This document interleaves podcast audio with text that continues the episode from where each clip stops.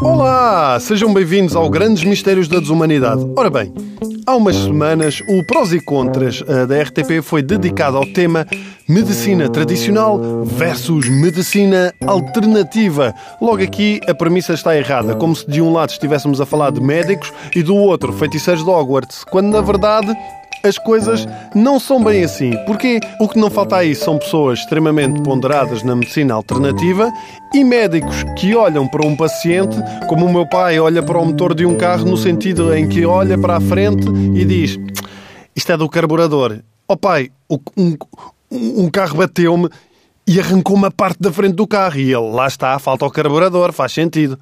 Já dizia Alcina Lameiras, não nega à partida uma ciência que desconhece. A única questão aqui está em perceber é até que ponto uh, isto das medicinas alternativas é uma ciência ou não.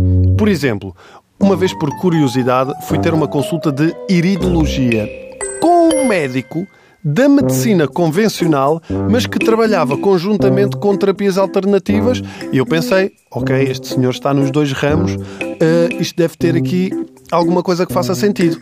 E fui então à consulta de iridologia. E o que é que é isto? A iridologia defende que se consegue analisar e avaliar a saúde de uma pessoa através da análise da íris. E quando estou a falar da íris, não é daquela banda do Algarve. Então, o médico, com um aparelho, juntou a cara dele à minha e começou a analisar a minha íris. Você bebe pouca água. Você bateu com a cabeça quando era pequeno. Você tem um problema de flatulência. E eu, ah, também viu isso aí na íris. Ele, não, não, agora cheiram. Agora cheiram. E a verdade é que sim, eu bebia pouca água. A verdade é que sim, eu dei uma valente cabeçada quando era criança, mesmo na coroa da cabeça, como ele tinha indicado. E embora não tenha visto na íris, a verdade é que sim, eu tenho um problema com gases. Mas pronto, foi um médico super tranquilo que não me impôs a sua lei, deu a sua opinião, não me alarmou sequer. O pior é, é que quando vou à loja comprar alguns produtos, não é? Aquelas lojas naturais, eu entro, a senhora olha para mim e diz-me logo assim: qual é o seu signo? E eu, pronto, está tudo estragado. E eu, sou caranguejo. E a senhora começou: ah, pronto, eu vi logo.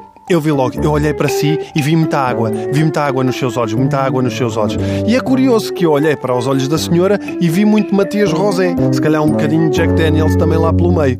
O problema não é neste caso acreditar em astrologia, porque ela vai existir ou não, quer eu acredite ou não. O problema é a própria senhora com esta afirmação colocar-me logo de pé atrás. Primeiro porque não me conhecia de lado nenhum não é? Eu posso nem sequer ligar a essas coisas. E segundo, porque parecia que tinha 50 gatos em casa. Aliás, aquilo que eu pensava que era o cheiro de alguma erva, afinal era aquele odorzinho mijum do felino, sabem? Fica assim entranhado.